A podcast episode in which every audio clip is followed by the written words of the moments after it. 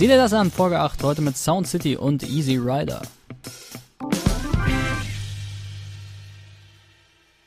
Herzlich willkommen, meine sehr verehrten Damen und Herren, zur mittlerweile achten, achten Folge? Richtig, achten Hilf mir. Folge. Achten Folge von Sieh dir das an, unserem besten Filmpodcast, den wir beide jemals gemacht haben. Mein Name ist und bleibt und wird es wahrscheinlich, ich weiß nicht, vielleicht heirate ich irgendwann mal und dann nehme ich den Namen an, weil ich meinen Nachnamen nicht mag oder so, oder vielleicht, vielleicht mal im Zeugenschutzprogramm. Aber bis dahin ist und bleibt mein Name Marius Huben. Kann ich den Huben-Teil dann haben? Meiner ist Benedikt Smalun, aber ich möchte nicht Smalun. Huben ist jetzt nicht so ein mega toller Name. Aber besser als, äh, Nee, finde ich nicht. Oder ich was wäre mit einem Doppelnamen? Nein, Huben ist nicht Smalun. erlaubt. Ist nicht erlaubt. Wieso ist das Kannst du nicht erlaubt? Ist nicht erlaubt. Ähm, Benedikt, wie geht es dir? Äh, gut, erstaunlicherweise. Sehr gut. Ja, bist du, äh, zer, zer, zergehst du dich nicht gerade in äh, ersch erschreckenden Depressionen? Nee, keine Midlife-Crisis, äh, überhaupt. auch was Quarter-Life sonst. Crisis wäre das. Quarter-Life. Oder hast du nur so geringe Lebenserwartung? Man weiß es ja nicht, man Ja, weiß das es stimmt, nicht. aber da kannst du auch immer sagen Endlife Crisis.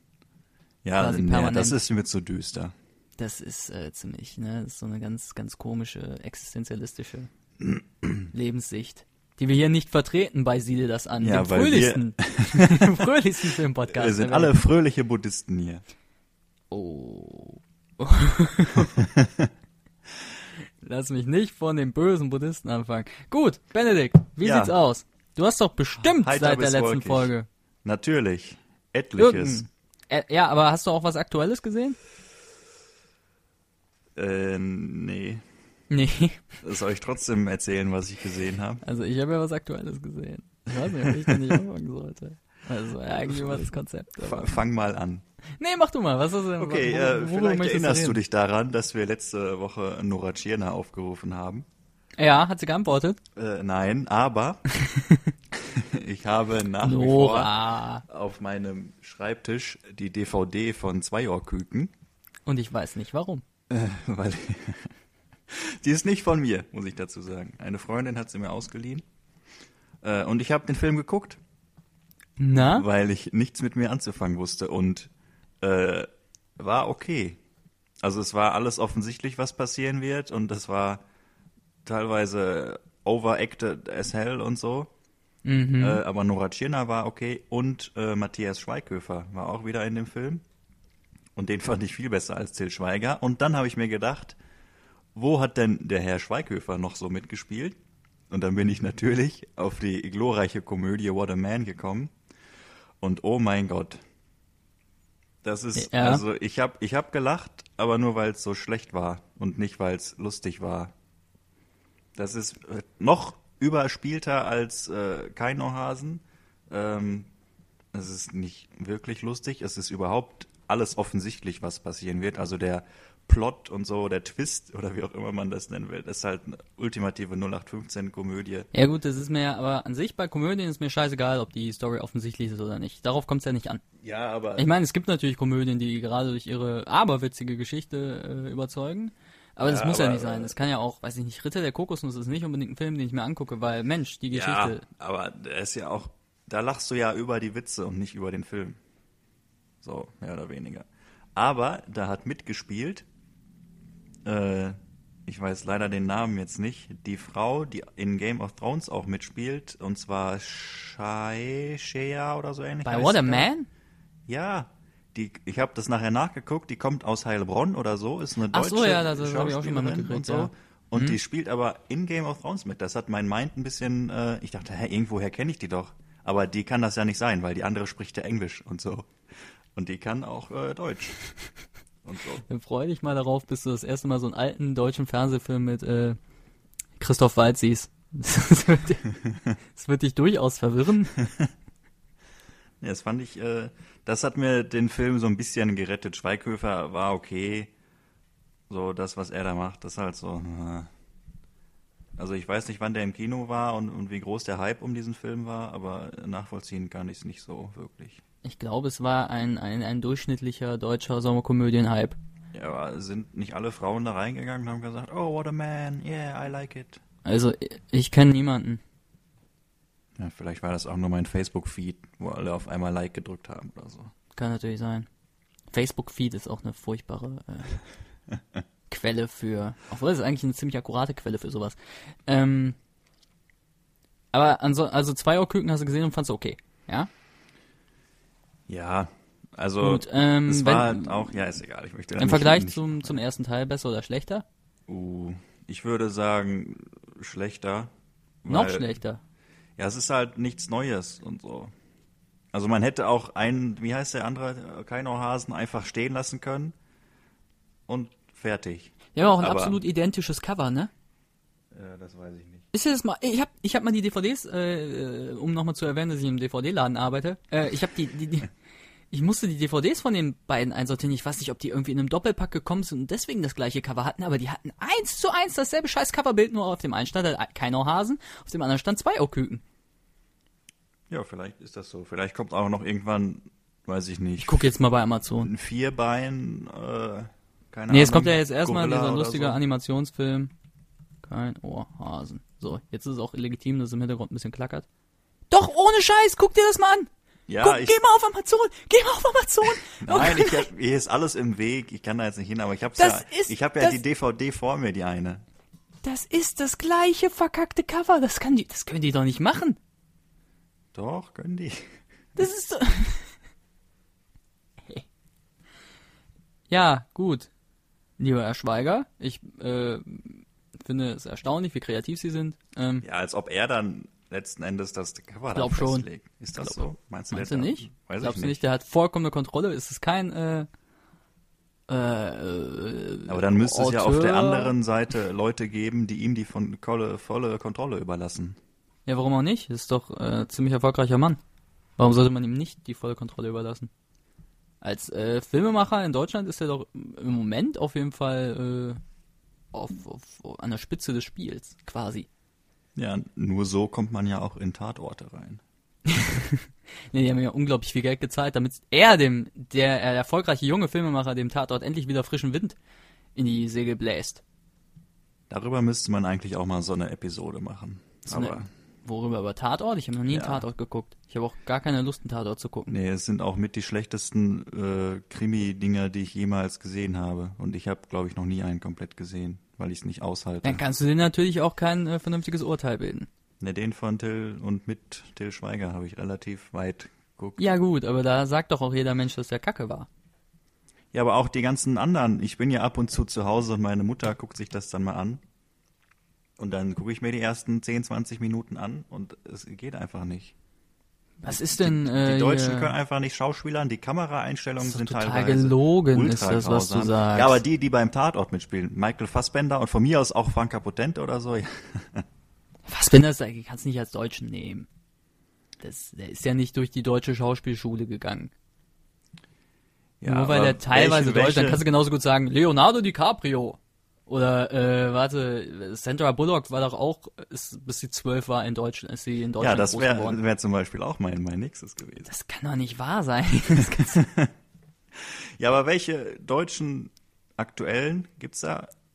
Neben Till Schweiger und was weiß ich? Was meinst du, gute Schauspieler Deutsche, die irgendwie international erfolgreich sind? Nee, die gut sind einfach. Ähm, warte, wie heißt der nochmal? Der, der hat angefangen, nicht angefangen, aber der erste große Film von dem war 23, da hat der ähm, Karl Koch gespielt, von dem Chaos Computer Club. Ach, der, wo die im Nukleardings die Stäbe hoch und runter fahren lassen. Ja, genau. Ähm, der Oh, hat dann ja, auch der bei Inglourious lange mitgemacht. Ja. Und dann später hat er auch bei Salt, war der vollkommen fehlbesetzt, aber der halt zeigt halt auch, dass der international noch offensichtlich nach äh, Inglourious Basterds ein bisschen eine Schnitte hatte. Muss jetzt aber auch blöderweise im, Schweig im nächsten Schweighöfer-Film, der furchtbar schlecht aussieht von den Trailern, mitspielen. Ähm, wie heißt der? Verdammt. Du weißt aber, wen ich meine, ne? ja, ich komme aber auch nicht auf den Namen. Den, den finde ich jedenfalls sehr, sehr gut. Als Schauspieler. Und der ist auch, hat auch äh, in Deutschland ist die ganzen Schauspielschulen durch, ich weiß auch nicht mehr, ich glaube, der war irgendwie in Berlin in der Theaterschule, ist ja auch egal. Der ist jedenfalls gut. Ja gut, Zum dann Beispiel. haben wir ja einen. Reicht ja dann auch. Ja, siehste, wo ist denn dann dein Problem? Jetzt zieh doch nicht, du, du redest immer, weißt du, du redest immer einen Stuss, Benedikt. Das ist nicht, nicht auszuhalten. Ja, ich weiß ja nicht, wer hinter dem deutschen Fernsehen sitzt und dann alles so verhunzt, dass es mir absolut nicht gefällt. Wobei äh, äh Dr. Psycho zum Beispiel äh, fand ich gut mit Ulmen. Habe ich nicht gesehen. Natürlich, niemand hat das gesehen. Ich glaube, zwei Leute haben das gesehen und die Serie wurde einfach sofort wieder abgesetzt. Alles, was mir jemals im deutschen Fernsehen gefallen hat, auch äh, wenn es irgendwie, weiß ich nicht, ein schlecht synchronisiertes Monk war oder so, wurde einfach abgesetzt. Oder live haben sie auch abgesetzt. Was ist nur gegen Pastewka? Pastewka ist lustig. Ja, ja, ist okay. Diese ganzen, ich habe auch eigentlich nichts gegen Stromberg und so. Ich kann mir das nur nicht zu lange angucken, irgendwie. Warum? Weil, er einfach so ein Arschloch ist und so. Ich ja, kann ich guck, auch The Office nicht, und, und du, du, fängst an zu reden, so, sowas wie Stromberg, als würdest du jetzt ein total äh, Nein, Stromberg Ding ist ja sagen. auch gut und so, aber äh, er spielt die Rolle ja auch gut offensichtlich, wenn ich da irgendwas äh, an Emotionen ihm entgegenwerfe. Aber man, äh, ich kann nicht drei Tage lang durchgehend Stromberg gucken, da wäre ich verrückt. Ja, aber es ist ja jetzt eine Sendung und nicht das gesamte deutsche Fernsehen. Du hast ja jetzt ja, gesagt, sowas wie. Das ist ja Stromberg als Ausnahme oder so, die dann aber auch aus dem amerikanischen oder englischen Raum inspiriert ist. Ja, das ist richtig. Äh, Wenn man sich zum ja Beispiel die, die originalen BBC-Serien anguckt und dann originale, in Anführungsstrichen, deutsche Serien wie Unser Charlie oder was weiß ich, ja. Weißt du, du vergleichst aber auch immer nur den Kram, der gut genug ist, um über einen großen Teich zu kommen oder eben irgendwie exportiert zu nee, werden. Nee, nee, nee, nee, von BBC kommt doch ungefähr nichts über einen großen Teich. Es gibt so viel Unbekanntes. Ist ja auch nicht der große. Ja, über den kleinen Tümpel. Also, es gibt ja natürlich auch, wird's im englischen Fernsehen auch schlechte Serien geben, aber die Auswahl ja. da ist schon mal viel besser. Also ich glaube auch nicht, dass unser Charlie jetzt der große Exportschlager ist. Ganz im Gegensatz zu ja, oder Kommissar Rex, was ja ein Welterfolg war. Das war ja auch ordentlich.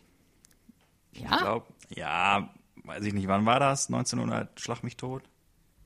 Kann ich nicht sagen, ich bin nicht so der riesen Rex-Fan. Was kam denn früher noch? Flipper war Flipper war nicht so wirklich deutsch, ne? Und die ganzen, nee, ganzen Sachen. Nicht. Ich habe auch noch kein Fernsehen geguckt, als ich noch nicht geboren wurde. Derek war auch ein großer, großer Welterfolg, glaube ich. Also nicht unbedingt Welt, ich bin mir nicht sicher, ob Welt oder auf jeden Fall. Ich glaube, äh, diese Episode wäre besser von unseren Eltern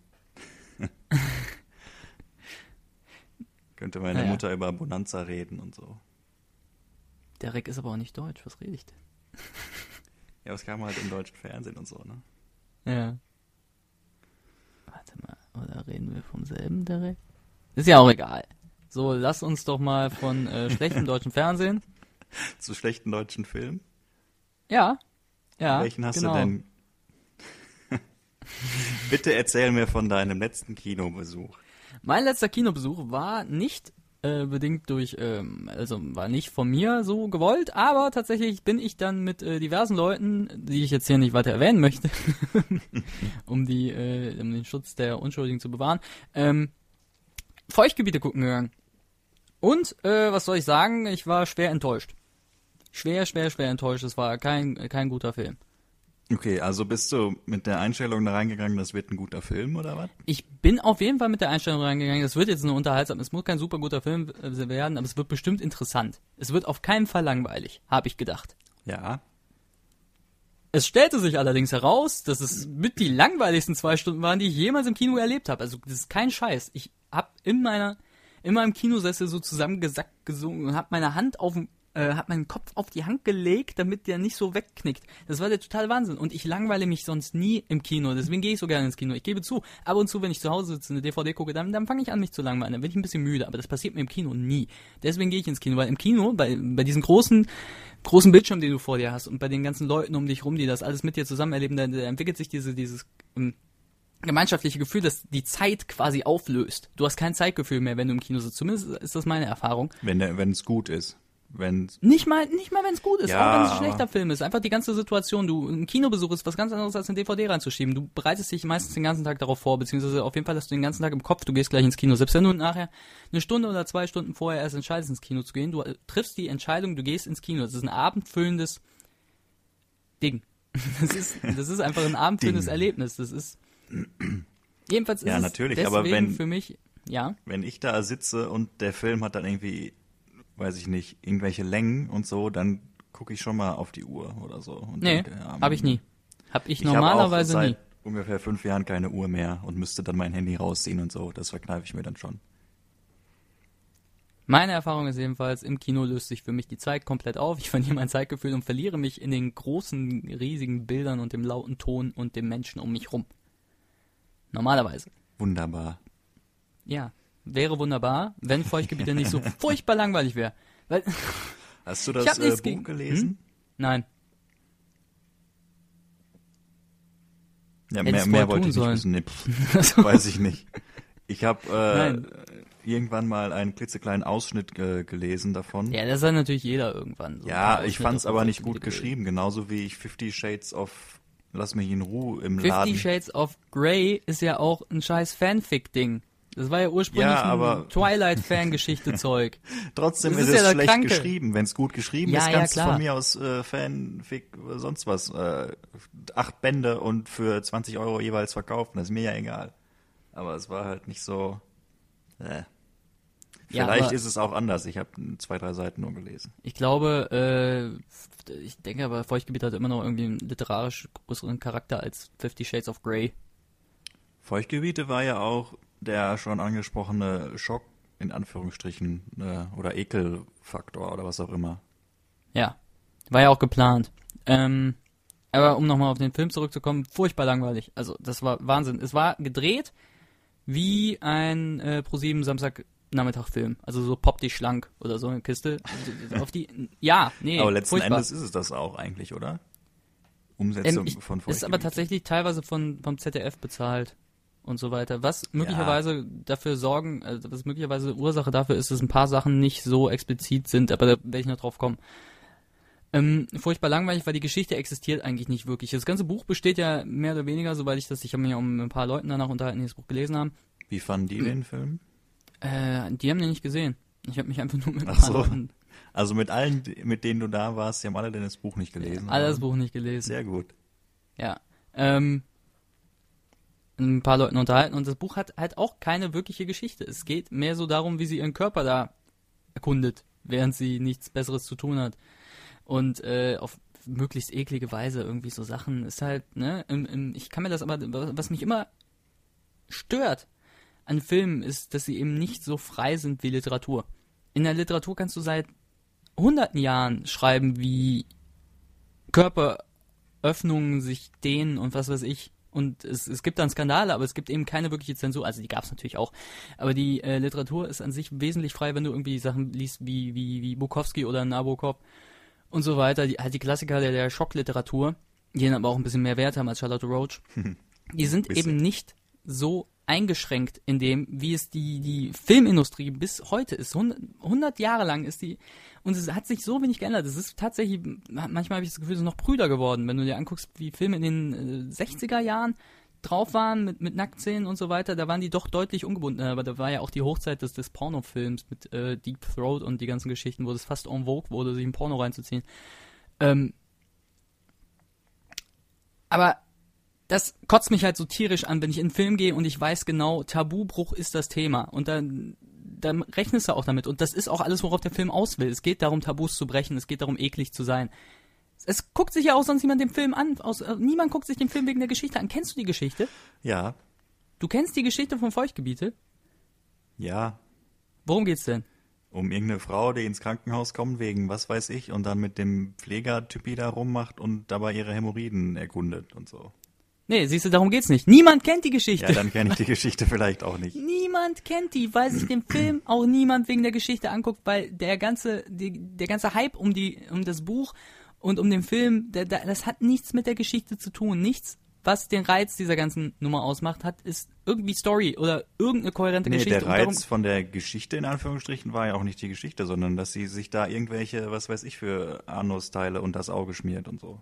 Ja, genau sowas. Ja, und ähm, wenn du es dann verfilmst und der Fokus immer noch auf dem Schock liegt, kannst du nicht permanent Säulen oder Köpfe oder andere, das war teilweise wie in diesen, wie in diesen Austin Powers Szenen. Weißt du, wenn er da nackt rumsteht und sie immer wieder andere Sachen vor seinem Penis hält, die so, dann lustig ja. aussehen.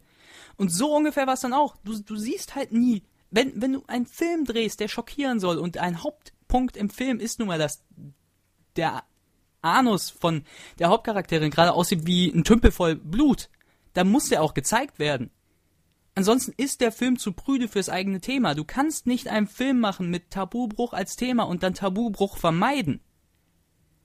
Dann gehst du an der eigenen Intention vorbei. Und deswegen war ich so tierisch angepisst, weil er in, in weil er im Prinzip nicht weniger prüde war. Na gut, also sind halt schon ein paar Sachen angesprochen, aber es wird nichts gezeigt. Es war halt nicht weniger prüde als ähm, als Pop die Schlank. Man sieht Möpse. Es gibt eine Szene, da wird es ein bisschen expliziter. Da sieht man erregierte Penisse, die auch ein bisschen ejakulieren. Ich bin mir nicht sicher, ob das Originalpenisse waren oder äh, mittlerweile hast du ja etlich, Ja. etliche realistisch aussehende Prothesen, mit denen dann auch Filme gedreht wurden. Der Film, der jetzt in Cannes gewonnen hat, ich habe den Namen vergessen, es war irgendwas mit Blau. Ähm, Blau ist die kälteste Farbe oder so heißt. Ist ja auch scheißegal. Der hatte auch irgendwie eine bahnbrechende Lesben-Szene, keine Ahnung, wo dann nachher auch rauskam, dass die einfach nur mit Prothesen gedreht wurden. Deswegen bin ich mir halt auch nicht sicher, ob der Film jetzt auch nur mit, ob die Männer da tatsächlich irgendwie sich gezeigt haben oder ob das alles nur Prothesen waren. Aber die Szene selbst, in der es dann einmal explizit wurde, das war nur für einen Lacher. Für einen schlechten Lacher. Für eine schlechte 2001-Hommage. Viel zu lang gedreht, auch drei Minuten oder so. Eine Szene, die wahrscheinlich im Buch eine halbe Seite war, maximal, wurde dann da ausgedehnt, weil die Leute keine Ahnung von Timing hatten und keine Ahnung von Tempo. Und das hat mich so fertig gemacht. Ich saß im Kino und ich war richtig böse. Ich war aber nicht böse wegen dem, was gezeigt wurde. Ich war böse wegen dem, was nicht gezeigt wurde. Ganz im Gegensatz zu dem Kerl, der schon begrüßend ins Kino gestapft ist, so Hallo alle miteinander, weil er unbedingt auf sich aufmerksam sa- machen wollte, dass seine Freundin offensichtlich unbedingt in diesem Film wollte und er auf gar keinen Fall. Der dann auch dementsprechend an den teilweise schon ekligen Szenen dann aufgestanden ist, gehen wollte, dann von seiner Freundin zurückgezerrt wurde und dann auch irgendwann sehr, sehr laut allen mitgeteilt hat, dass er das furchtbar ekelhaft findet, was da gerade passiert, dass das ja wohl widerlich ist, dass das menschenunwürdig, keine Ahnung, aber also so extreme, extreme Reaktionen kamen schon, aber die, die Sache ist einfach die, alles was eklig an dem Film war, wurde wie gesagt nicht gezeigt, sondern mehr oder weniger nur erzählt, was den Film als Film komplett irrelevant macht, weil er dann genauso viel Einfluss auf den Menschen hat, der ihn sieht, wie das Hörbuch. Ja, ich wollte gerade sagen, also bist du ein Advokat für das Hörbuch quasi und für HBO. Ich finde, HBO hat, obwohl mit, mit Girls wurde es ja auch recht explizit gegen Ende. Ja, aber HBO, äh, weiß ich nicht, Game of Thrones und überall ist schon ein bisschen expliziter. Oder irreversibel. Von mir aus bist du auch Advokat für irreversibel. Ja, halt, wenn du einen Schockfilm machen willst, dann musst du ihn machen wie irreversibel. Sonst hat er keinen Sinn. Wobei, die haben ja, wo war das? In Funny Games oder wo? Wo man nur die, die Schatten gesehen Funny hat. Games und die ist so ein Scheißfilm. Aber besser als äh, Feuchtgebiete, oder? Ja, natürlich. Äh, ne, Ich weiß nicht. Ich weiß es nicht. Also Oh. Funny Games hat mich furchtbar wütend gemacht. Oh, Stand-off. Nein, ich mag es einfach nicht, wenn ein Regisseur so so ein scheiß Moralapostel, nicht unbedingt Moralapostel, es kann ja sein, dass er Moralapostel, aber ich mag es nicht, wenn er seine Zuseher bevormunden will und ihnen sagt, wenn ihr Spaß daran habt, was hier gerade passiert, dann seid ihr schlechte Menschen. Ich hab's zwar gedreht, ich verdiene einen Arsch voll Geld damit, aber ihr, ihr seid die moralisch Verkommenen, weil euch das gefällt. Und das, das mag ich nicht. Ich mag es, ich mag Haneke. Ich habe ja Liebe gesehen und Liebe hat mir sehr, sehr, sehr gut gefallen. Obwohl ich halt nach Funny Games gedacht habe, ich guck nichts mehr von dem, weil der Typ ein Arschloch ist. Aber offensichtlich muss ich das dann doch mal wieder revidieren, weil Liebe war hervorragend. Also bist du auch hat auch Fan den von Oscar- Serdar Somuncu? Nein. Überhaupt nicht. Gar nicht. Mag's nicht, wenn Leute einfach nur zwei Stunden lang in die Kamera schreien, was sie alles scheiße finden. Was ist daran lustig? Ich kann auch Sachen scheiße finden. ja, ganz auch. Nichts unterhaltsam dran. Ich habe mir gestern äh, Talking Funny angeguckt, wo Louis C.K. und Chris Rock und irgendein Typ, den ich nicht aussprechen kann, und Jerry Seinfeld über äh, das Comedy-Business reden und so.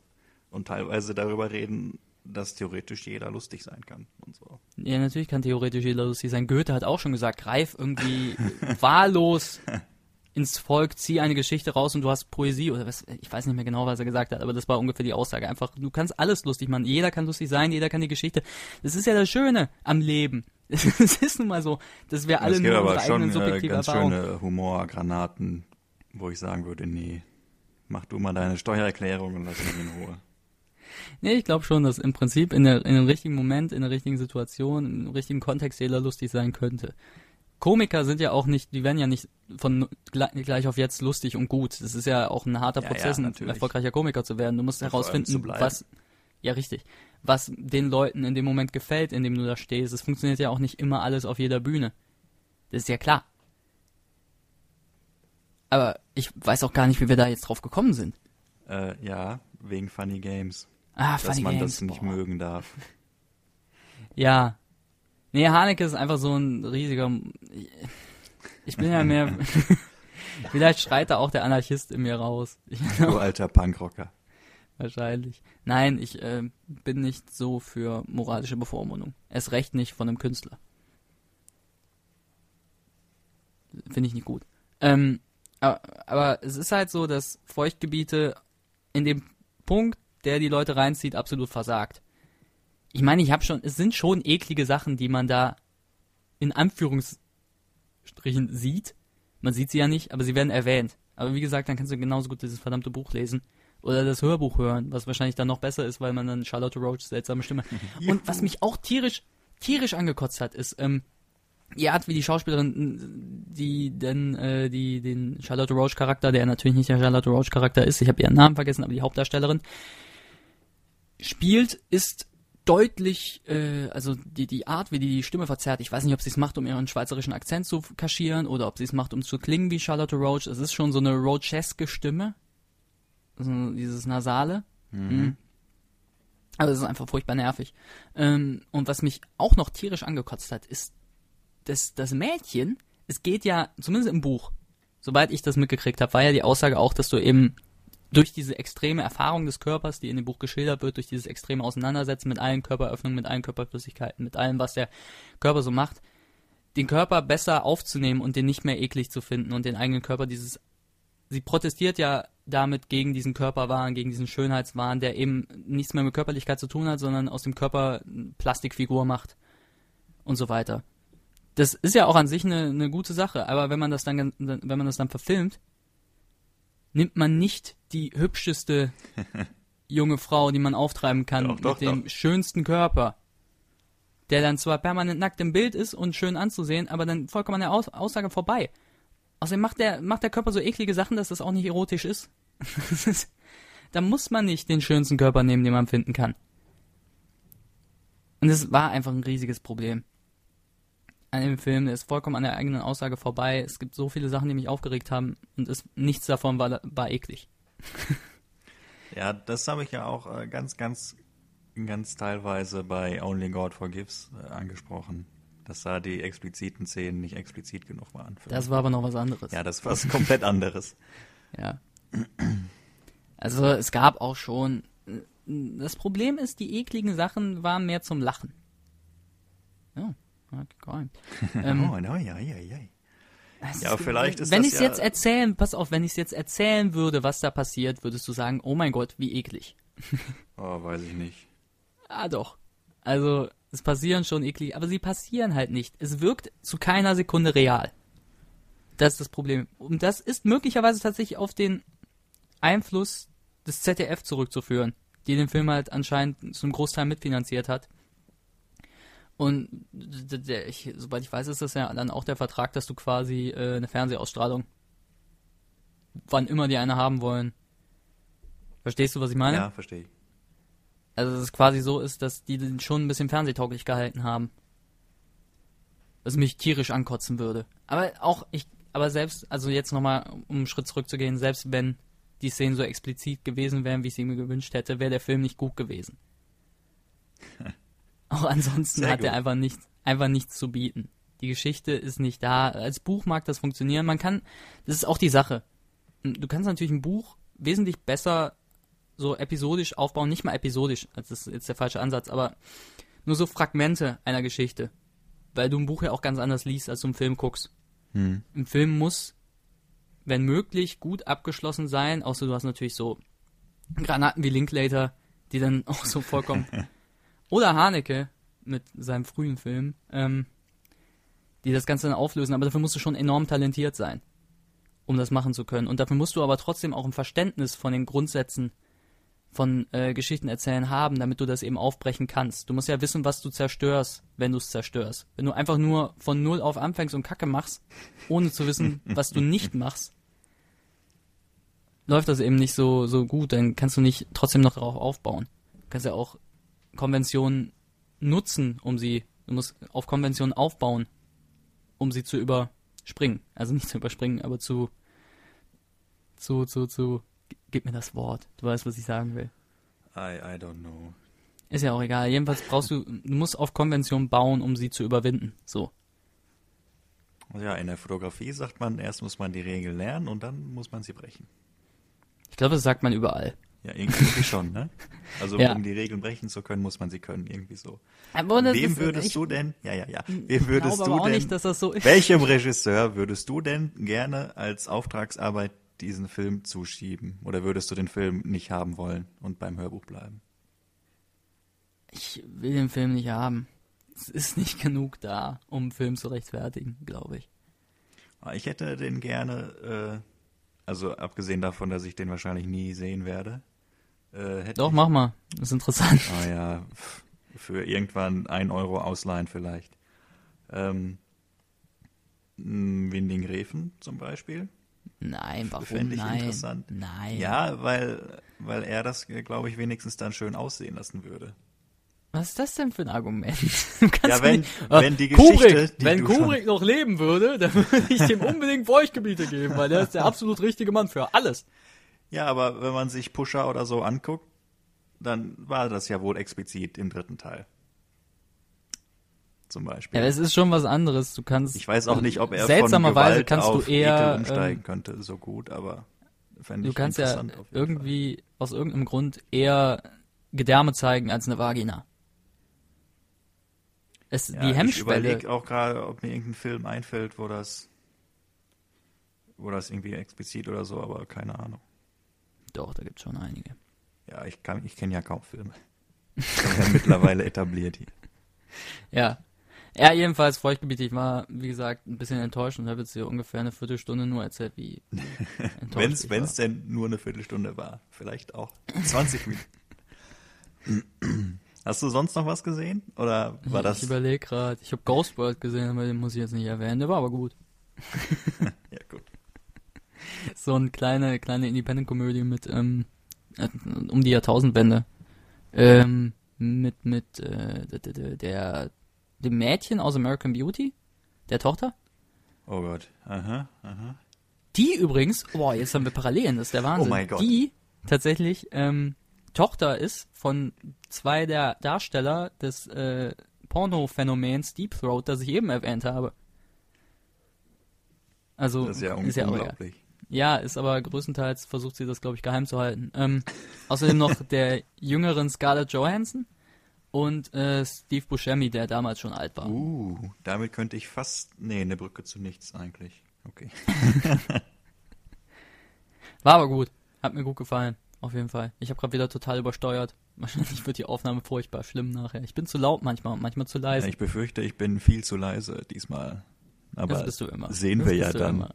Ja, ja. Wenn ich es zusammenschneide. Du kannst es Ja. auch gerne mal zusammenschneiden, alles Nee, übrigens, wenn nee, nee. Ah, Na gut. Hm. Dann wolltest du nicht noch erwähnen, was du so gesehen hast? Oder hast du das Äh, schon? das äh, war's schon. Also so. ich wollte eigentlich noch mehr sehen, aber äh, ich habe stattdessen die Sopranos geguckt. Mit Recht. Mit Recht. Ja, ich habe mir gedacht, komm, ich habe ja zwei Ohr Dingens und What a Man gesehen, was quasi zwei deutsche Filme innerhalb einer Woche oder so sind. Und da habe ich mir gedacht, gut, reicht auch erstmal wieder. Ich brauche jetzt was anderes, was Gutes. Und auf die Sopranos freue ich mich auch. So, What a Man hatte ich keine Erwartung und nix, aber richtig gefreut habe ich äh, mich nicht. Was mich wieder zu der Frage bringt, warum du den überhaupt dir angeguckt hast. Wegen Schweighöfer. Ja, aber warum? Ja, man, ich kann ja nicht die ganze Zeit durchs Leben gehen und sagen, oh, ist scheiße, ist scheiße, ist scheiße. Ich äh, gebe ja ab und zu Sachen eine Chance. Ich gebe auch alle sechs Monate irgendwie einer Tiefkühlpizza im, im Kaufland oder so eine Chance und esse die dann und denke, ja, nee, das machst du erstmal lange wieder nicht. Und zwei Jahre Kaufland Tiefkühlpizzen sind auch echt nicht gut. Das Ich, ist äh, schon richtig. finde auch sonst ist auch das wieder, wir machen bald einen Food-Podcast. Das wäre eine ähm, super Idee. Auf jeden Fall, ja, diese DVD, ich weiß gar nicht, warum die mir ausgeliehen wurde. Jedenfalls hatte ich die halt hier und ich kann ja nicht. Vielleicht hat jemand gedacht, der leiht dir kein Ohrhasen aus, weil es halt dasselbe Cover ist. Nee, nee, nee. Irgendwann in der Mensa haben wir, glaube ich, über irgendwelche Filme gesprochen und ich so, oh, den habe ich zu Hause, willst du den mal haben? Und dann haben wir den unter den Tisch, was weiß ich. Auf jeden Fall liegt der halt hier und da habe ich mir gedacht, ja, bevor der jetzt hier drei Jahre lang rumliegt, kann ich den ja auch einmal gucken. Alleine und niemandem davon berichten. Und dann habe ich mir gedacht, ja gut, Till Schweiger ging jetzt so, Nora Tschirner war okay. Äh, und Schweighöfer war halt okay, ja. Da habe ich mir gedacht, ja gut, dann gebe ich dem auch mal eine Chance. Ja, irgendwann vielleicht nochmal. Mal gucken. Ja, klingt total begeistert. Ja, ich weiß auch nicht, also ah, es war halt so, hm, vielleicht war es auch Absicht, dass die das alles total überspielt haben und oder konnten es nicht besser oder was weiß ich. Also. Ich sehe gerade, Derek ist tatsächlich eine deutsche Produktion und ich kann dann wieder sagen, dass Derek ein Welterfolg war und dass sogar Papst Johannes Paul II. Derek-Fan war. Das ist mir wieder eingefallen. Es war wohl so, dass äh, der Schauspieler Horst Tappert, lese ich gerade, eine Audienz beim Papst hatte mal, wie sehr, sehr viele Menschen täglich. Und ähm, der Papst muss dann wohl gesagt haben, oh, ist Derek, das ist Derek, das ist Derek und war riesig, riesig aufgeregt. Ist doch schön.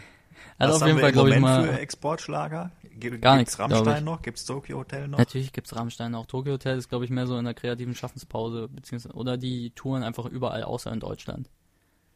Aber Rammstein ist immer noch sehr erfolgreich. Vielleicht sogar erfolgreicher als jemals zuvor, ich weiß es nicht.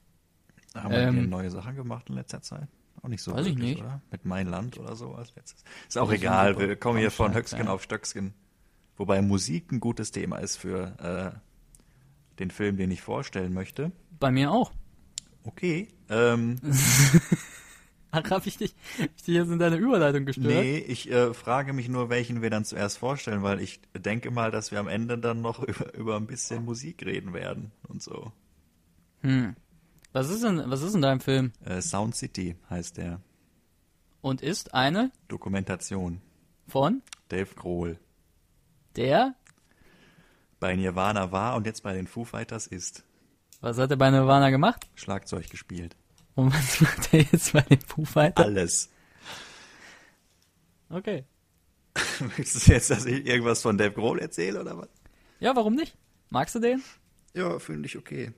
Der ist sympathisch, ne? Ja, ist ein guter- bodenständiger Typ. Guter Showgestalter und so.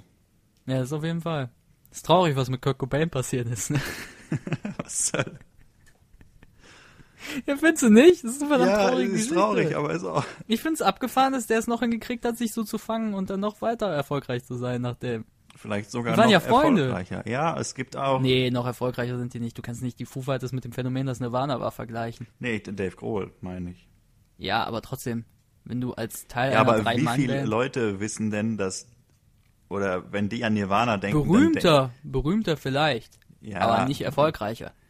Ja, ich weiß nicht, aber wenn ich an Nirvana denke, dann denke ich nicht sofort äh, an Dave Grohl, der hinterm Schlagzeug sitzt, obwohl es ein etwa paar Leute äh, gibt. Berühmtheit mit mit ähm, mit Erfolg gleichsetzen, Benedikt? Dann Nee, jetzt, ja jetzt legst sagen, du mir dass, ja äh, irgendwelche Worte in meinen Mund, die ich da gar nicht haben möchte. Auf jeden Fall Michaela denke ich nicht an Schäfer. den Schlagzeuger äh, ob er erfolgreich ist. von Nirvana, wenn ich an Nirvana denke. Nicht sofort. Wobei es äh, ein paar Leute gibt, die sagen, dass Nirvana nur so groß geworden ist, weil Dave Grohl am Schlagzeug saß. Das ist ja total Unsinn. Ja, kann, also Wer sagt das denn? Joe Beretta heißt er. Wer ist das denn? Einer, der YouTube-Videos macht und Comedy-Serien und so. Also äh, Comedy Und der hat das gesagt? Ja.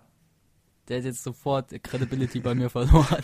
Wobei der eigentlich ziemlich männlich ist und so. Das sind einfach nur so Aussagen, die du in den Raum wirfst, um intelligenter zu wirken als alle anderen. Jeder, der mir behaupten, der behauptet, alles, was Nirvana passiert ist, hätte nichts mit Kurt Cobain zu tun, der, der hat doch einen Schuss. Nee, das hat er. Also es ging äh, spezifisch darum, dass man auf lebendige und tote Künstler zurückgreifen darf und sich eine Traumband zusammenstellen kann. Und dann haben die halt diskutiert, ja, wen nimmt man als Frontsänger, bla bla bla. Ähm, dann ist es natürlich so, Freddie Mercury und was weiß ich, Meatloaf und solche Namen sind gefallen und auch Dave Grohl. Und dann haben sie den irgendwann von vorne nach hinten ans Schlagzeug äh, geschoben, damit die Bühne nicht voll ist mit fünf Sängern oder so. Und dann hat er gesagt, ja, der hat Nirvana zu dem gemacht, was es war. Okay. okay. Klar. Jetzt sind wir ja eigentlich schon drin. Soll ich dann einfach anfangen, mal über, Ja. Sound City zu reden? Ja. Also wie gesagt, eine Dokumentation äh, von Dave Grohl, sein erster äh, Job als Regisseur äh, quasi. Es geht um das Aufnahmestudio, was denselben Namen trägt wie der Film, äh, Sound City, in, das hätte ich mir vielleicht aufschreiben können, in den USA irgendwo. ähm, In der westlichen Hemisphäre. irgendwo an so einer Küste oder so. Oh fuck, das, äh, vielleicht sollte man das auch mal googeln oder so. Ähm, ja, und wie so eine Dokumentation so ist, wird die Geschichte dieses äh, Studios erzählt von Anfang bis Ende. Und wichtige Etappen werden dann erwähnt. So der Anfang, äh, der erste Erfolg, wie es ähm, beinahe äh, geschlossen wurde zwischendurch andauernd, weil die mit dem äh, Wechsel von analog zu digital zu tun hatten und dagegen angekämpft haben und so. Und das Located in Van Nuys, Los Angeles, California. hätte ich sogar fast geraten jetzt, aus meinem Gedächtnis herausziehend. Okay. Ähm, also in LA ist dieses äh, wunderschöne äh, Studium, äh, Studio, meine ich. da kann man Sachen studieren.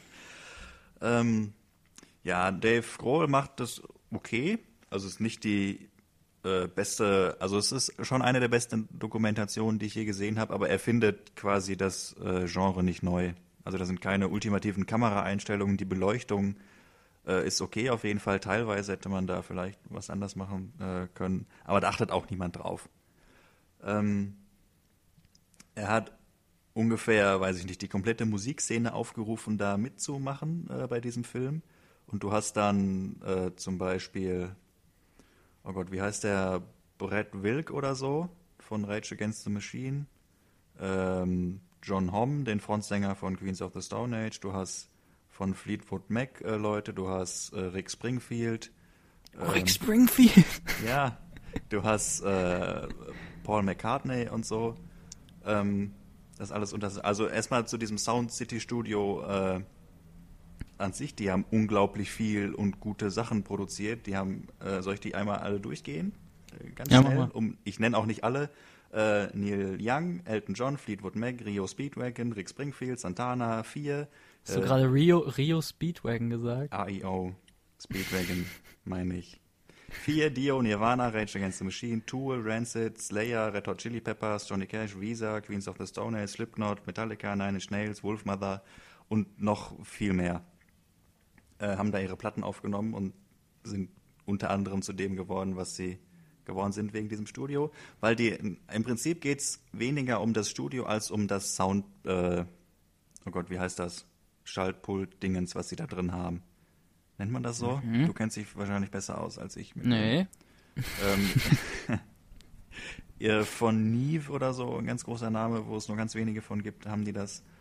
Ähm, und das halt den Sound halt so ultimativ wiedergegeben, wie man es irgendwie haben konnte, mit Bandaufnahmen. Ähm, und dann sind die Anfänge mit Fleetwood Mac und so äh, werden da erklärt. Also es geht dann natürlich chronologisch vor.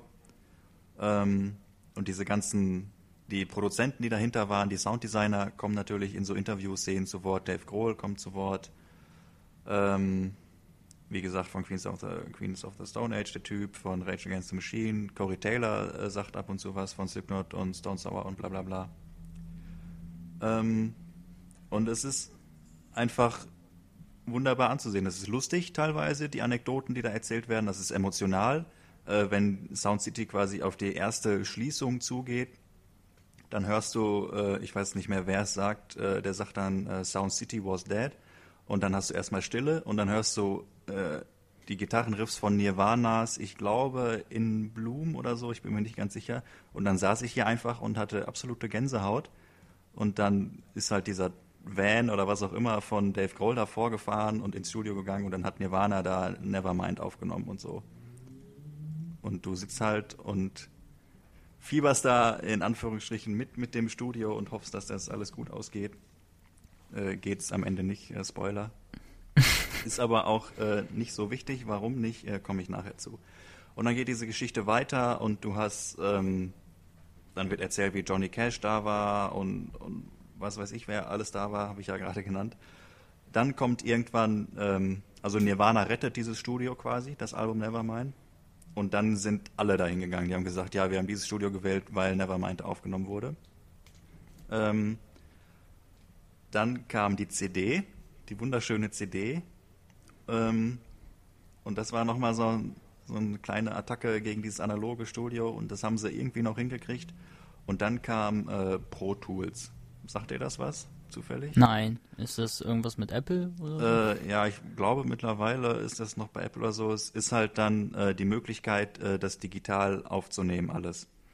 Und ähm, Autotune und so spielt dann nachher auch da rein, dass du quasi Sachen aufnimmst und nachher in der äh, Postproduktion gut machst. Und dann waren halt die Kritikpunkte, dass man mittlerweile Star werden kann, ohne Musiker zu sein. Ja, in Sound City musstest du halt perfekt spielen, weil das genau das, was du gespielt hast, nachher wiedergegeben und auf eine Platte gepresst wurde. Und heutzutage kannst du ja irgendwas elektronisch und sonst wie herstellen und all das. Und äh, Sound City ist halt diesen Weg nicht sofort mitgegangen und hat sich gesträubt. Zum einen, weil sie es sich ein bisschen erlauben konnten wegen diesem coolen äh, Board, was sie da drin hatten. Ich muss na, gleich nochmal nachgucken, wie das heißt. Oder kannst du das äh, nachgucken eben? Leider weiß ich nicht genau, was du meinst, sonst könnte ich das natürlich ja, nachgucken. Ja, wenn du ja. Sound City bei Wikipedia eingibst oder so. Habe ich schon. Film, irgendwas NEVE e ist der Hersteller von dem. Ist ja aber auch eigentlich gar nicht so wichtig, oder? Ja, doch, weil, also weil dieses ist auch egal. Ähm, du hast ja jetzt schon gesagt, die hatten irgendwie ein Ultra-Soundboard, das viel besser war als alles andere und offensichtlich auch nicht zu reproduzieren. Nee, das auf keinen Fall. Das haben die aus Deutschland oder was weiß ich, aus Europa irgendwo damals importiert für 75... NEVE 8078? Ja, für 75.000 äh, Dollar oder so haben die das gekauft damals. Ähm, irgend so ein Typ und da, darum, da herum alles aufgebaut.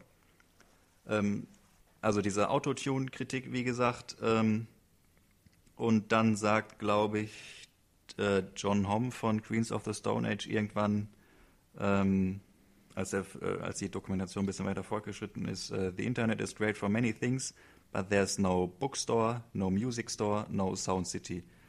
Was diese wunderschöne, ja, vorhandene Kritik anspricht, dass wir jetzt mit ähm, MP3-Downloads und mit Hörbuch-Downloads und mit iPads und E-Books und alle möglichen äh, das so ein bisschen verlieren, einfach in den Laden zu gehen und nach CDs zu stöbern oder nach Büchern zu stöbern und dass Sound City im Prinzip äh, ein Anachronismus ist, der obsolet wird oder so, weil du halt digital alles machen kannst.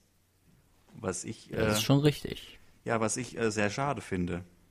Also ich gehe gerne noch in Läden und nehme dann ein Buch wirklich in die Hand, anstatt dass ich irgendwie 50.000 Bücher auf dem iPad habe oder so.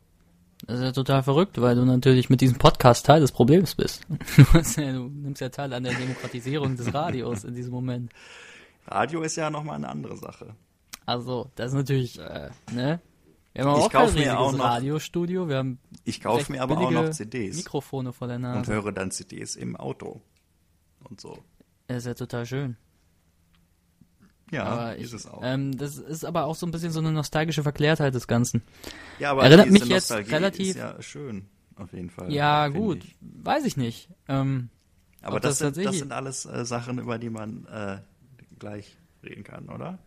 ist doch scheißegal, jetzt reden wir halt jetzt drüber. Ja, aber ich habe ja, habe ja nur noch Als zwei wir hier eine Punkte, Struktur. zwei Punkte, die ich noch erwähnen möchte. Was denn?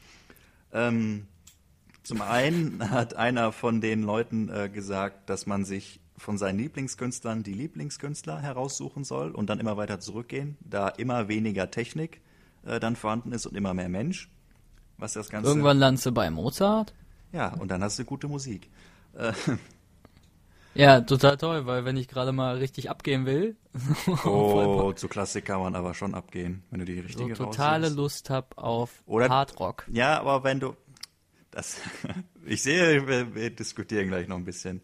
Ähm, und am Ende, ähm, um das ganz schnell noch abzuschließen, rettet äh, Dave Grohl quasi dieses Board, äh, kauft das den Leuten da ab, äh, macht sein eigenes Studio auf, Studio 606 äh, heißt das. Das ist die einzige Kritik, die man irgendwie äußern könnte an diesem Film, dass das äh, durchaus Eigenwerbung ist für sein tolles Studio da und so. und dass er alles gerettet hat quasi, äh, finde ich, verzeiht man ihm, aber im, in dem Moment.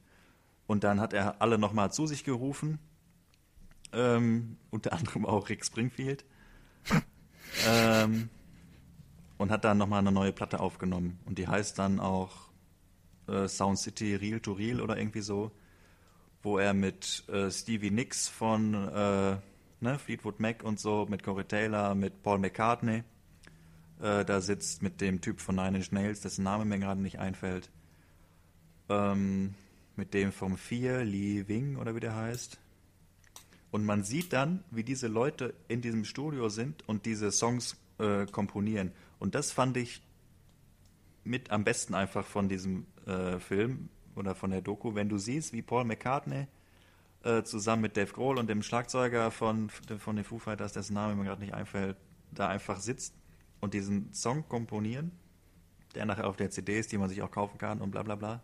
Natürlich kann man Ähm. sich die kaufen. Ich habe sie mir nachher auch nochmal angehört auf Spotify. Äh, das hat mir nochmal gezeigt, dass ich, oder dazu geführt, dass ich Musik nochmal neu und anders wahrnehme, äh, als durch gute Boxen oder so, wenn du auf einmal Sachen aus Liedern raushörst, die du vorher nie gehört hast. Äh, so habe ich jetzt nochmal neue Wege kennengelernt, quasi Musik neu wahrzunehmen. Und das ist äh, die einzige Einschränkung, die ich machen würde, wenn man keine guten Boxen oder Kopfhörer hat, äh, dann muss man den Film vielleicht nicht sehen, weil wenn die da ihr Schlagzeug spielen und so und das klar aus den Boxen kommt, dann ist es wunderschön. Ich weiß nicht, ob man dieses Feeling auch erreicht, wenn das irgendwelche Boxen auf dem Laptop oder, oder was weiß ich wo sind. Ansonsten keine Einschränkung. Wer irgendwie Musik mag, auf jeden Fall äh, diesen Film sich angucken. Macht man absolut nichts verkehrt. Vor allem, wenn man in die Richtung von Rage Against the Machine und Nirvana und so äh, gerne hört. Ich glaube, jetzt habe ich äh, alles gesagt. Schön, dann kann ich ja nochmal auf die ja, nostalgische dann- Verklärtheit des Dann Films kommen wir zurückkommen. nochmal darauf zurück. Nein, es erinnert mich ein bisschen an, ähm, Keanu Reeves hat vor kurzem eine Dokumentation gemacht, die ist Side by Side. Habe ich dir, glaube ich, auch von erzählt. Habe ich Mhm. dir, glaube ich, auch irgendwie gesagt, sollst du dir mal angucken. Ist eine Doku über Digitalfilm gegen Film. Jo, Film. ich erinnere mich. Und da waren dann halt auch die Leute, die gesagt haben, nein, du kannst niemals das schöne Bild digital hinbekommen und die einfach sowas von drauf geschissen haben, was für Vorteile du als, vor allem als junger, unabhängiger Regisseur haben kannst, weil es einfach so nur ein Bruchteil des Ganzen kostet. Überleg mal, du kannst eine Red, eine Red-Kamera, die mit der Filme gemacht werden. Aktuelle Groß-Blockbuster-Filme werden mit Red gedreht, die kannst du für 50.000 Dollar kaufen. Da konntest du früher noch nicht mal einen Tag mit drehen. Das äh, verneine ich auch nicht. Ja, und das, das ist eben auch die Sache. Und wenn du selber sagst, das Schöne an der Dokumentation, die ja offensichtlich auch darauf abgezielt hat, dass digital alles böse ist, war zu sehen, wie die alle rumsitzen und komponieren. Das kannst du nicht digital machen. Du kannst nicht dieses, du, du, die, du kannst keine Jam-Session digital machen. Du könntest natürlich eine Jam-Session skypen. Ja, das weiß ich aber nicht, ob das gut gehen würde. Das ist aber auch ein Punkt, der auf jeden Fall von den Leuten Warum? angesprochen wird. Ja, weil Skype mit Lag und äh, da musst du ja, Ja, gute gut. Mikros und bla bla bla.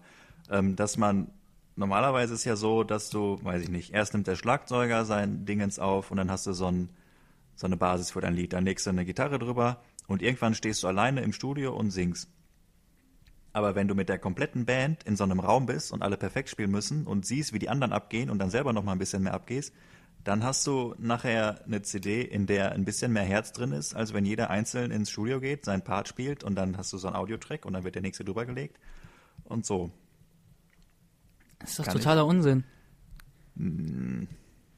Also wenn ich Als, hätte, irgendwo als wäre das früher mal. Nein, nee, Sekunde mal. Ja. Das, also nochmal. Die sagen jetzt, der moderne Aufnahme, haben die jetzt gesagt, der moderne Aufnahmeprozess mit äh, verschiedenen Tracks sorgt dafür, dass das Resultat nicht so viel Herz hat, oder was? Wird das da gesagt? Erklär nochmal, was du gerade gesagt hast. Vielleicht habe ich es falsch verstanden. Nee, doch, es geht schon in die Richtung, dass die alle in einem Raum sind quasi und alle gleichzeitig spielen und gegenseitig sich dabei sehen und so und nicht, dass es nicht so ist, dass du alleine vor so einem Mikrofon stehst und deinen Text vor dir hast.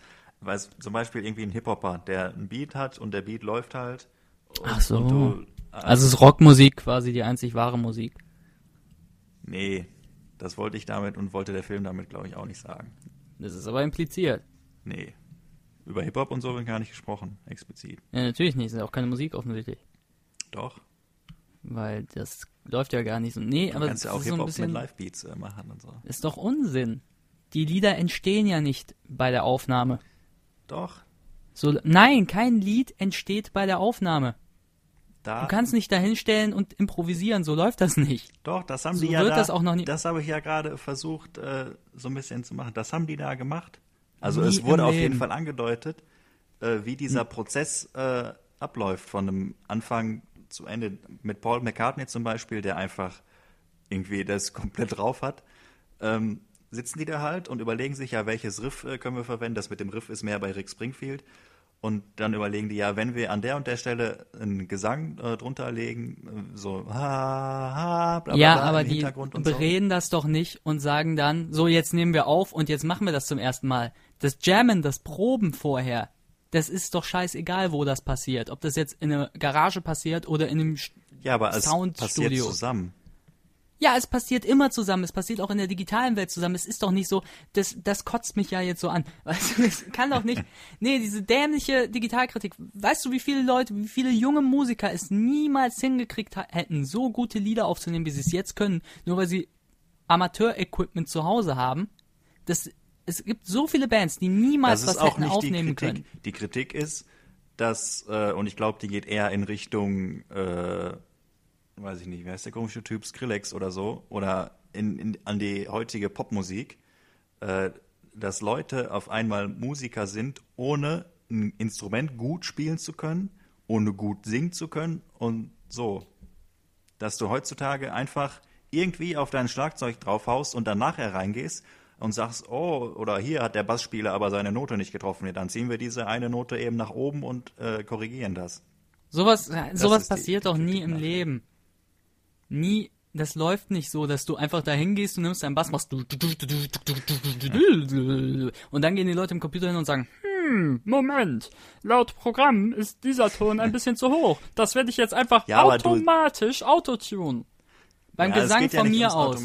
Aber es Ja, geht es ja geht auch nicht. um aber Gesang. Gesangstalente gibt's immer noch. Und es gab auch früher Leute, die nicht singen konnten und trotzdem berühmt waren. Das ist eben diese nostalgische Verklärtheit, die mich so aufregt. Da, genauso wie, wie, wie der Gedanke, dass in den 90ern die Musik so viel besser war, nur weil es da Nirvana und Rage Against the Machine und so Konsorten gab. Das stimmt einfach nicht. In den 90ern, wenn du dir eine alte Bravo-Hits anhörst, aus den frühen 90ern, da hast du 90% Kacke drauf.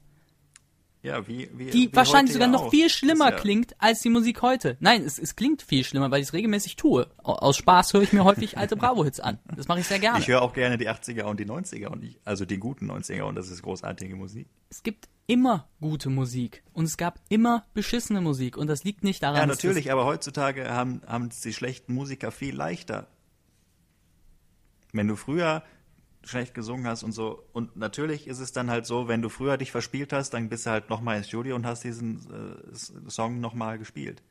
Und das muss man halt, das ist ja im Film genauso. Wenn du heute irgendwie einen Fehler machst äh, im Film, dann musst du viel weniger nochmal diese Szene drehen und hast viel mehr Möglichkeiten, das nachher einfach am PC zu korrigieren irgendwie. Natürlich ist es äh, besser, so viel wie möglich sofort äh, in der Kamera richtig zu haben, aber du hast die Möglichkeit, das nachher noch äh, zu korrigieren einfach. Ich bin mir nicht mal sicher, ob, also ich glaube, Vielleicht gebe wurde ich das da auch so, nicht so nicht so ganz. Äh, weil ich nicht glaube, dass das so funktioniert, wie du das gerade sagst. was denn? Es ist doch, ich wette, es ist viel aufwendiger, äh, das computermäßig irgendwie zu korrigieren, als Lieder sind ja nicht lang. Als den Part nochmal schnell neu einzuspielen. Kann ich mir Also nicht je vorstellen. nachdem, wie eklatant das ist, was da gemacht werden muss. Zum äh, Beispiel. Hast du das, ja, weiß ich nicht, wenn, wenn da nur ein simpler Verspieler ist von irgendwem, der Note zu, zu langsam oder was weiß ich wie trifft oder seine Gitarre irgendwie verstimmt, das kannst du ruckzuck machen. Das, du kannst ja auch selber heutzutage, es gibt ja unendlich viele Programme. Ich habe ja auch selber welche, mit denen ich irgendwie Musik machen kann. Hier Fruit Loops oder wie es heißt und Music Maker und, und Schlag mich tot, wie sie alle heißen. Das kannst du ja alles rucki zucki korrigieren. Genauso wie du instant über irgendwelche Sachen ein Auto-Tune-Dingens drüber laufen lassen kannst und dann klingt der Gesang schon mal ein bisschen besser. Das ist einfach so. Dann klingt der Gesang nicht besser, dann klingt der Gesang Ja, dann klingt der dosiger. angenehmer für die. Nee, dosiger auch nicht. Du kannst ja, du kannst ja einen Hall und einen Eimer und eine Halle und einen Bad und all solche Filter drüberlegen. Das ist ja sofort gemacht. Darum geht's aber auch, äh, glaube ich. Guck, guck dir einfach diesen Film an. Ich glaube, dass der dir gefallen könnte. Meinst du? Ja. Du hast ja auch, du hast ja nichts gegen Wolfmother und äh, Queens of the Stone Age, weiß ich nicht, und Rage Against the Machine und so. Nee. Gegen die beiden habe ich bestimmt nichts. Also gegen Wolfmother und Rage Against the Machine. Aber, äh, ich, ich, so, so wie du mir das erzählst jetzt gerade, gefällt mir die Aussage nicht. Ich weiß auch nicht, ob der Film am Ende eine Aussage haben möchte. Also ich glaube eher, er möchte die Geschichte erzählen von diesem Studio und speziell diesem äh, Mischpult. Ich glaube, Mischpult ist ein guter Name für das, für das Ding. Von diesem Mischpult, was da drin ist, mit den Fadern und bla bla bla. Und das wird auf jeden Fall gut gemacht. Du hast den Anfang und so, chronologisch, bla, das Ende und das äh, aus der Asche auferstehen in diesem neuen Studio von Dave Grohl und fertig. Trotzdem äh, ist es Unsinn zu sagen, irgendwie Musiker setzen sich zusammen, nehmen sofort auf und haben ein Lied. So funktioniert das einfach nicht. So funktioniert das wahrscheinlich noch nicht mal bei den Kassierern. Ja, Obwohl der vielleicht. da auf den Aufnahmen auch gerne mal lacht. Oh, Nee. das ist nochmal darüber. Nee, das. Worüber? Was? Ja, über Lass so. Über gesprochene Aufnahmen, die dann nachher irgendwie auf die Platte kommen. Bla bla bla. Hä? Nein, der lacht einfach beim Singen. Weil er den Text so lustig Ja, findet. er, er kann das ja gerne machen, aber ähm, solange das authentisch ist, habe ich da auch nichts gegen. Aber wenn irgendwelche, das vor allem in der Rapmusik kenne ich das, wenn Kollege ist in irgendeinem Freestyle, Double Time, was weiß ich für ein Ding und sagt dann am Ende, ja, da und da habe ich verkackt und bla bla bla. Und sowas gefällt mir nicht, weil man das einfach neu machen könnte. Und dieses, oh, jetzt spiegeln wir unsere Menschlichkeit wieder und sind authentisch und labern irgendwas und freuen uns und machen das auf eine Platte. Sowas finde ich. Aber darum geht's auch nicht. Wenn man sich irgendwie für Musik interessiert oder gerne Musik hört, Film angucken, fertig. Und äh, Rotten Tomatoes, äh, als ich zuletzt geguckt habe, 100 Prozent. Muss auch erstmal schaffen. Ja, ich guck mal, was mein Film, den ich heute habe, so auf Rotten Tomatoes hat. Ich glaube, IMDB hat auch äh, nur 7, Komma irgendwas oder so verteilt. An, Ja, das ist ja das Problem Film, bei Rotten Tomatoes. Du könntest ja im Prinzip bei einer Durchschnittswertung von 5 100% haben. Weil es ja nur darum geht, ab 5 ist ja positiv. Verstehst du, was ich sage? Wo das Problem an Rotten Tomatoes liegt? Ja, verstehe ich. Ich weiß auch, ich glaube, es sind auch nicht so tausende Bewertungen, die jetzt bis jetzt diesen Film sich da angeguckt haben. Also Das- meiner hat 86%. Ja, tatsächlich 100%. Bei 7,7 im Schnitt von 10. Hm, Ja, also wie gesagt, es ist ein bisschen Eigenwerbung für Dave Grohl und so. Und diese editorischen äh, Künste, da hast du halt ein, ein Schlagzeug-Track drunter und mit jedem Hit wird irgendwie ein neues Albumcover von Leuten, äh, die da waren, ins Bild geschoben oder so. Es ist halt ultra generisch und jeder würde es irgendwie so machen. Aber es stört absolut nicht in dem Moment. So. Dann rede ich einfach mal über den Film, der, äh, oh, oh, beziehungsweise ich fange mal mit einer Frage. Sagt dir der Name Easy Rider was? Nee. Echt? Wa was? Nein? Sekunde, was? Echt nicht? Hast Also du noch nie gehört? Easy Rider? Ja, ich habe irgendwas schon mal gehört, aber ich weiß nicht, wo, womit ich das jetzt verbinden soll. Du Scheiße. Echt? Oh, ja gut, dann äh, hat sich meine Einführung irgendwie verflüchtigt jetzt. Mann. Also du, ich du meinst mal- wahrscheinlich irgendeinen Film damit, oder? Ja, natürlich mache ich einen Film damit. Ja, dann habe ich den wahrscheinlich. Äh, Ich habe halt gedacht, ich gesehen. kann dich jetzt mal von. Ja, aber nein, es geht nicht, aber also, äh, ich habe Okay, nur gedacht, sagen du hast wir Easy von dem- Rider, sagt mir was. Ja, dann hätte ich dich jetzt gefragt, wie du dir den Film denn so vorstellst. Easy Rider? Ja. Den würde ich mir vorstellen mit irgendwelchen Leuten, äh, die was reiten, äh, bevorzugsweise ein tiefes Motorrad und Ja. irgendwie durch die, weiß ich nicht, von links nach rechts durch die USA fahren oder so. Ja, es ist schon ziemlich nah dran eigentlich, aber ähm, ich habe mir halt immer vorgestellt, dass es irgendwie so ein blöder Motorrad, also moderne Motorradfahrer, die so Choppers fahren, so Biker, Biker-Gangs, finde ich nicht so sympathisch. So auf den ersten Blick. Sind nicht die Leute, mit denen ich gerne meine Zeit verbringen würde. Äh, Dementsprechend dann habe ich musst halt du dir Sons of Anarchy angucken. Ja, genau so stelle ich mir die nämlich vor. Wie die Leute in Sons of Anarchy. Und dementsprechend habe ich dann auch immer gedacht, so in so eine Richtung wird dann wohl auch ähm, Easy Rider gehen. Also stellst du mir jetzt Easy Rider vor, quasi? Ja. Okay, ich dachte, das ist die Einleitung und dann kommt. Okay, Nee, es geht um Easy Rider. okay. Der übrigens. Aber dann ist es doch gut, dass der Film mir nichts sagt, oder? Oder dass ich den noch nicht. Ich ja, rede einfach weiter. Easy Rider ist jedenfalls ist eigentlich ein ziemlich großer Film, den wir immer wieder hier packen.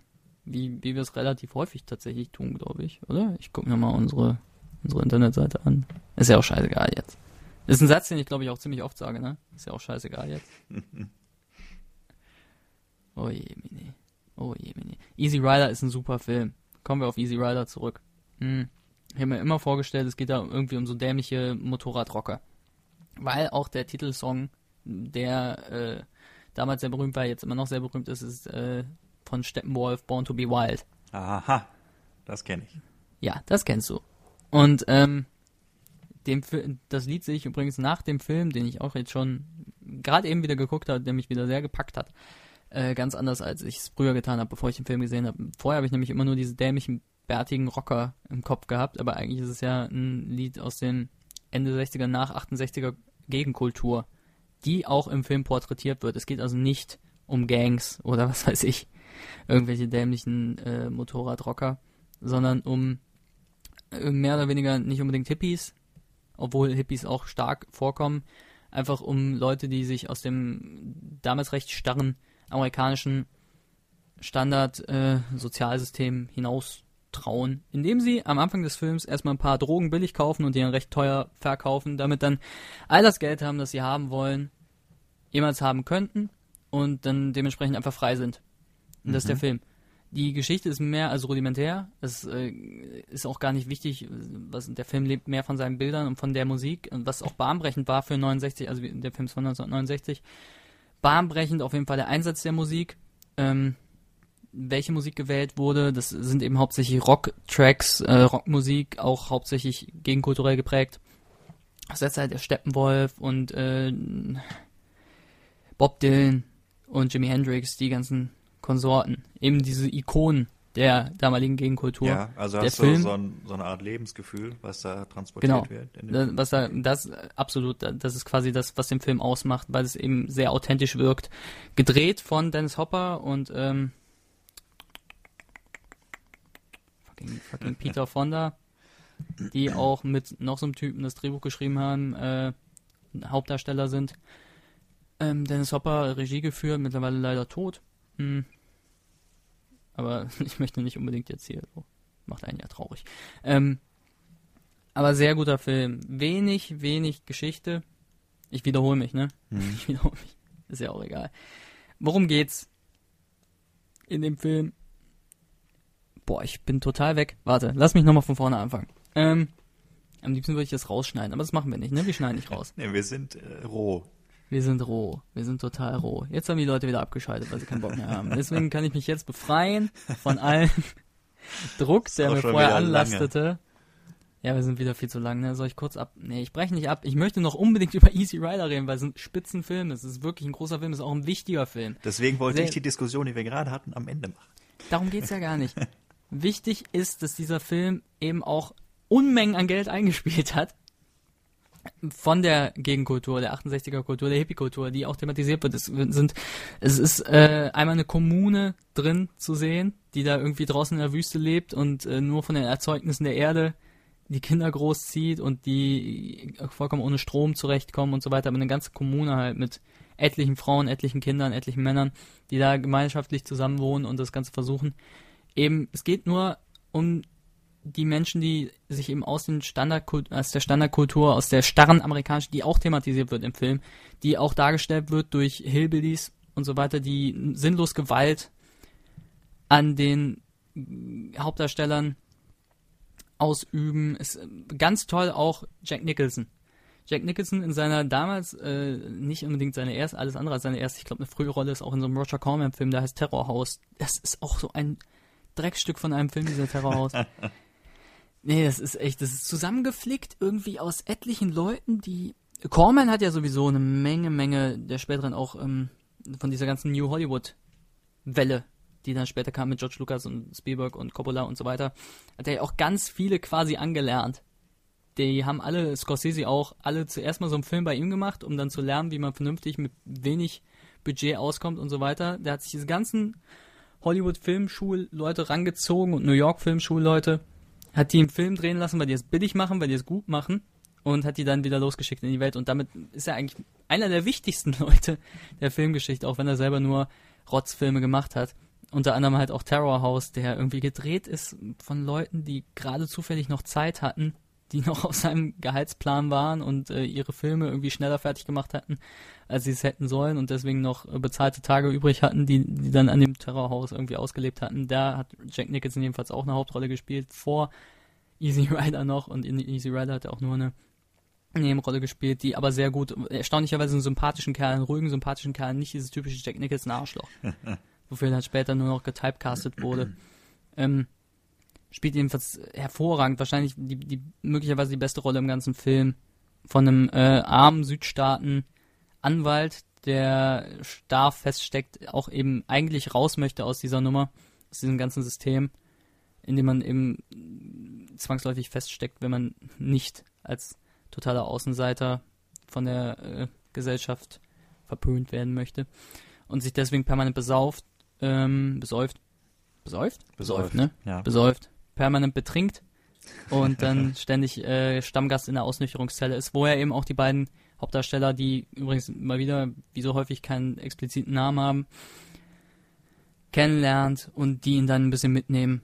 Weil sie wollen eigentlich nur zum Mardi Gras nach New Orleans ähm, und durchqueren deswegen das Land und nehmen dann halt ab und zu mal so Leute mit, wie man das ja so macht auf Roadtri äh, Roadtrips. Mhm. Dafür sind sie ja da, Leute kennenlernen. Also ganz stark eben dieser, dieser Lust nach und die, die, dieser Drang nach Freiheit ist zu spüren. Es sind ganz lange Aufnahmen von den beiden auf dem Motorrädern durch die amerikanischen äh, durch die amerikanische Landschaft, die weite, weite amerikanische Landschaft mit diesen ganzen Bergen und so weiter im Hintergrund und äh, Wüste. Einfach alles, was Freiheit symbolisiert, was ja auch dieses, diesen amerikanischen Traum ursprünglich mal ausgemacht hat, ähm, stark zu sehen. Also packt der Film auch Leute, die die 68er und so nicht aktiv miterlebt haben. Und quasi mich genauso wie meine Mutter oder so zum Beispiel. Weiß ich nicht, Benedikt, weil ich ja dabei war, 68, und ähm, an der Studentenrevolte. Ja, natürlich. Sonst könnte ich ja jetzt auch nicht so leidenschaftlich davon erzählen. Ähm, es ist auf jeden Fall ein Film, der einen emotional eher packt als durch irgendwas anderes. Er ist jetzt nicht super toll gedreht, auch wenn die, hab ich gerade eben gelesen, ähm, auch wenn das, äh, das, das, der, der Cutting-Stil an 2001 angelehnt sein soll, ist nicht unbedingt so super gelungen wie bei 2001. Ähm, es hat auch was Rohes, eben dadurch, dass es so ein, aber das ist ja auch wichtig, dass es roh ist und nicht so glatt gebügelt, wie die damaligen Hollywood-Produktionen eben waren in den 60er Jahren. Ist natürlich auch stark gesellschaftskritisch, macht ja Sinn, wenn es eben eine Gegengesellschaft zeigen soll. Ich wollte noch unbedingt irgendwas sagen, was ich jetzt vergessen habe. Möchtest du mir ein paar Fragen stellen? Vielleicht komme ich dann drauf. Ähm, jetzt fallen mir aber keine Fragen ein. Oh mein Gott. Oh mein Gott. Gut. I don't know. Ja, du bist ein hervorragender Interviewer. Ja, wenn ich irgendwelche Leute interviewe, dann interviewe ich die ja nicht zu dem, wofür die da sind oder was sie promoten wollen, sondern, weiß ich nicht, über ihre Lieblingsfarbe. Promote ja nichts. Ja, den Film gerade. Ja gut, der muss sich glaube ich nicht mehr promoten. Das ist nicht umsonst ein, ein Kultfilm. Ach ja, genau. Also was man halt ganz stark fühlt, wie ich schon gesagt, dieser Drang nach weg ist auch ganz stark. Also im Prinzip, ich weiß nicht, ob es so gedacht ist, aber hast du zum Beispiel On the Road gelesen? Von Jack Kerouac? Nee. Verfilmt letztes Jahr mit äh, Kristen Stewart. Furchtbar, soweit ich weiß. Dann habe ich den auf jeden Fall nicht gesehen, wenn der mit Christen ist. es ist halt auch einfach nur dieser, dieser Drang raus, die Welt erleben, jung sein und so weiter. Das packt einen auf jeden Fall. Es ist so ähnlich wie zum Beispiel bei Into the Wild. Ist, ist ein netter, ist, ist glaube ich ein guter Vergleich. Ist quasi das damalige Into the Wild. Into the Wild hast du gesehen? Oh Gott, ich glaube schon. Mit äh, Emil Hirsch. Hirsch. Ja, so. so heißt er. Ich kann nichts für seinen Namen. Das ist ein schöner Name. Ja, wahrscheinlich schon. Wenn man ihn richtig ausspricht. ähm, hast du nicht, sagt dir nichts? Der Typ, Alexander Supertramp oder Supertrap, der äh, Superfly, was weiß ich, äh, der nach Alaska will, um da auf sich gestellt zu leben. Doch, sagt mir was. Der dann sein ganzes Geld verbrennt, das er noch hat und einfach durch das Land zieht. Ja. Ja, so ungefähr, also von der Wirkung. Nur, dass es eben 68er entsprechend stark um Drogen auch geht und um Drogenerfahrung. Es gibt eine ganz abgefahrene Trip-Szene, die die da haben, wenn sie irgendwie mit zwei Prostituierten auf einem äh, auf einem Friedhof sind. Das, das ist recht abgefahren. Ähm, aber so in die Richtung geht's. Ist wieder mal, wie häufig bei mir anscheinend, ein Film, bei dem es mehr um die Emotionen, die du beim Sehen hast, geht, als um das filmische drumherum. Mhm. Und es ist eben mehr ein Erlebnis als eine Geschichte, die erzählt wird. Was meiner Meinung nach Feuchtgebiete auch hätte sein sollen. Um einen Kreis zu machen. Um einen Kreis zu schließen, also nochmal zu Feuchtgebiete. ich hatte mir eigentlich vorgestellt, das Problem bei Feuchtgebiete war auch einfach, dass er nicht, dass er zu zahm war. So. Hätte mehr sein müssen, wie zum Beispiel die ersten, die erst, die, die Einführung von Trainspotting. Die ersten Minuten von Trainspotting. Zu Lust for Life von Iggy Pop.